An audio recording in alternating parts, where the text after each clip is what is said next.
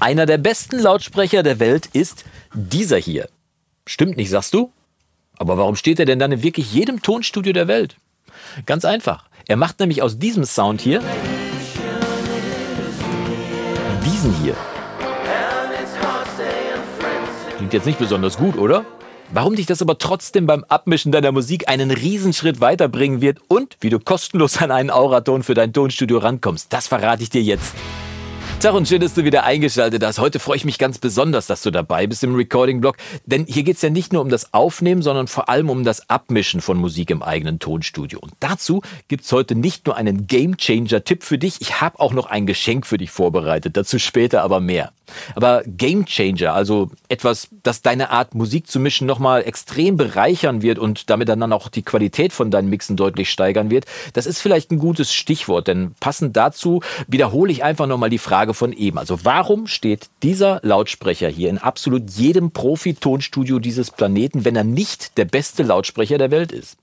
Die Antwort ist, weil er aus deinem Mix akustisch alles entfernt, was diesen schön macht und nur das übrig lässt, was zwar allein betrachtet, naja, uselig klingt, würde man hier im Münsterland sagen, also nicht unbedingt schön klingt, aber äh, zumindest was im audiophilen Sinn nicht schön ist, was aber extrem wichtig ist. Die Rede ist von den Mitten, also den Frequenzen zwischen, sagen wir mal, untenrum bei 200, 300 Hertz bis in die oberen Mitten hin zu 4, 5 Kilohertz.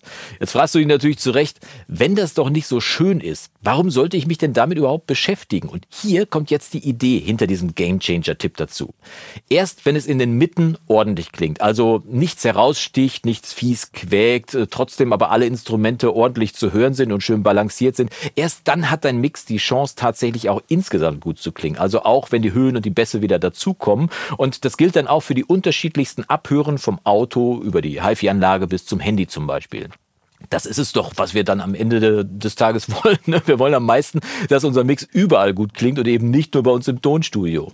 In den Mitten hören wir nämlich nicht nur am besten, es sind auch die Mitten, in denen bei den meisten Instrumenten vom Schlagzeug, Gitarren, Synthes und Keyboards bis hin zu den Stimmen die meisten und vor allem die wichtigsten klanglichen Informationen enthalten sind. Deswegen ist es auch so wichtig, dass dein Song in diesem Frequenzbereich, also im Mittenfrequenzbereich, so gut klingt und so klar ist wie möglich. Und die Mitten sind dann übrigens auch das, was du dann noch hörst, wenn du deinen Mix zum Beispiel übers Handy abhörst oder übers Küchenradio. Und es ist auch das, was du noch hörst, wenn du deinen Mix mal ganz leise drehst. Dreh ihn mal ganz leise und probier mal aus, was du dann noch hörst. Das, was dann noch übrig bleibt, das sind die Mitten.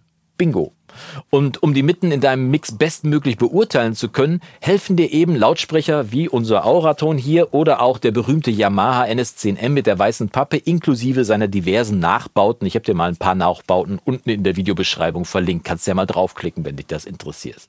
Aber diese Speaker helfen dir halt nach dem Motto, wenn du es nicht hörst, also Bässe und Höhen, dann beschäftigst du dich auch nicht damit. Diese Lautsprecher sind also weniger Genusslautsprecher als vielmehr hilfreiche Werkzeuge beim Abmischen in der DRW. Sie sollen dir dabei helfen, zwischendurch einfach mal den Fokus komplett auf die Mitten zu lenken. Und falls du weder Platz noch Geld für einen Auraton haben solltest oder für ein Yamaha oder ähnliche, dann gibt es trotzdem einen ganz einfachen Trick, mit dem du das Ganze simulieren kannst. Und den kostenlosen Auraton habe ich natürlich nicht vergessen, den gibt es dann gleich auch noch. Aber jetzt erstmal zum Trick. Das Ganze startet hier in deinem Mix. Du bist ja mit deinem Mix schon weitgehend fertig. Startet in deinem Mix auf dem Masterbus, da wo du deine Masterkette drauf hast und wo du deinen finalen Limiter zum Laubmachen drauf hast. Denn hinter diesen Limiter laden wir jetzt einen Equalizer. Wir nehmen mal hier den Pro EQ von Studio One, der hier mitgeliefert ist, geht aber natürlich mit jedem anderen Equalizer auch, der mehrere Bänder hat.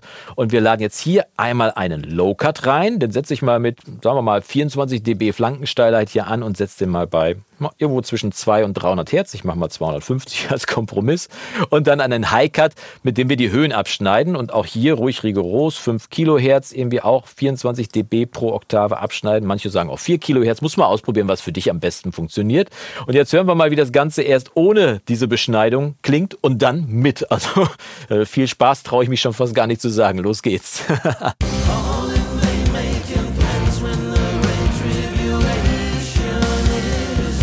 Achtung!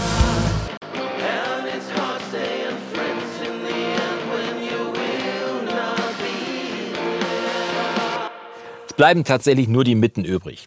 Das bedeutet jetzt natürlich nicht, dass du deinen kompletten Mix so machen solltest. Das geht zwar, aber das tut echt weh und wirklich Spaß macht das auch nicht. Nein, meine Empfehlung für dich wäre, dass wenn du mit deinem Mix weitgehend zufrieden bist, dass du dann, sagen wir mal so für fünf oder zehn Minuten auf den Spezial-EQ von gerade wechselst oder wahlweise, wenn du sie hast, auf die Aura-Tones und dann hier den Sound vom Mix in den Mitten überprüfst, um kleinere Korrekturen vorzunehmen.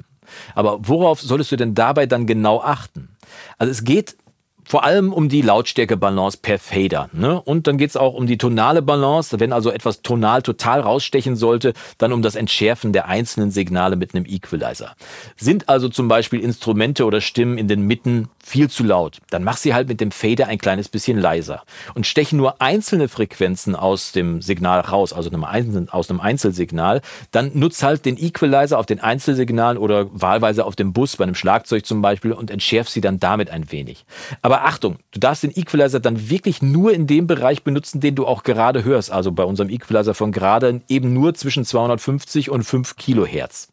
Das beinhaltet natürlich dann auch, dass du bei einer Bassdrum zum Beispiel im Equalizer nur im Mittenbereich anheben oder absenken kannst. Den Wumms hörst du nicht, kannst du also auch nicht beurteilen.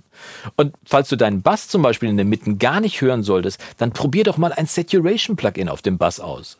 Das fügt dem Bass vor allem Obertöne im Mittenbereich hinzu und sorgt dafür, dass dein Bass selbst dann noch gut zu hören ist, wenn keine fetten Lautsprecher oder Subwoofer zum Beispiel verfügbar sind. Stichwort Handy oder Küchenradio.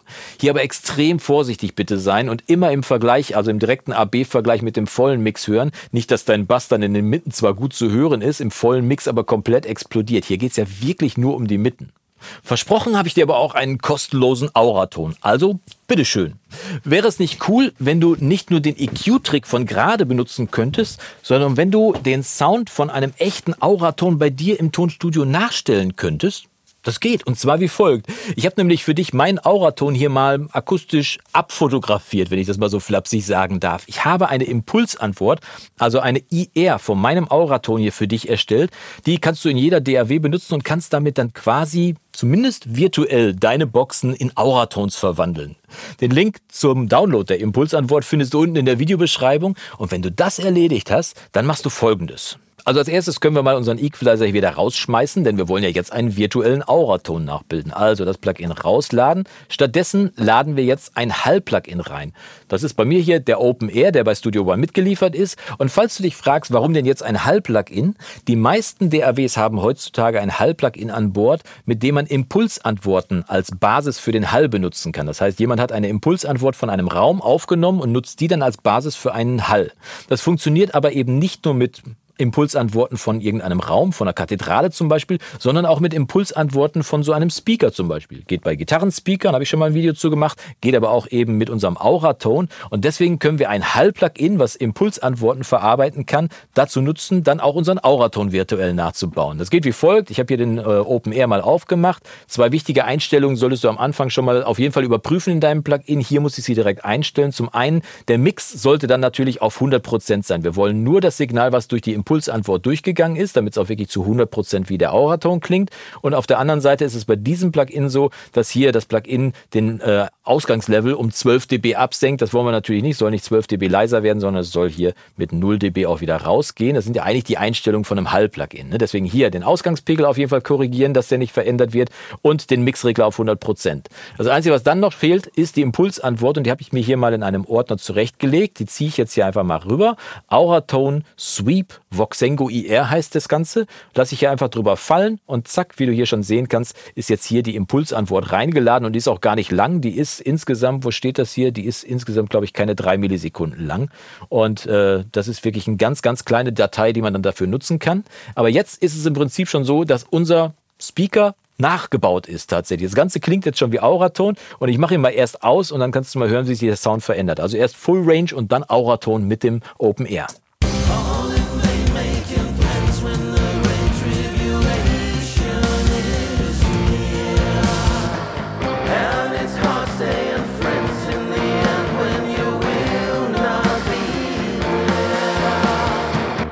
Deutlich beschnitten, aber du hörst auch, diese Auraton IR ist nicht so rigoros wie der EQ-Trick, den wir gerade gemacht haben. Der war ja wirklich rigoros, alles unter 300 Hertz und alles über 5 Kilohertz war weggeschnitten. Nein, der Auraton gibt natürlich auch was unterhalb von 300 Hertz und oberhalb von 5 Kilohertz wieder. Deswegen ist der Trick mit der IR vielleicht sogar ein kleines bisschen repräsentativer für kleine Speaker und lohnt sich auf jeden Fall nachzubilden. Wie gesagt, Link zu der IR unten in der Videobeschreibung.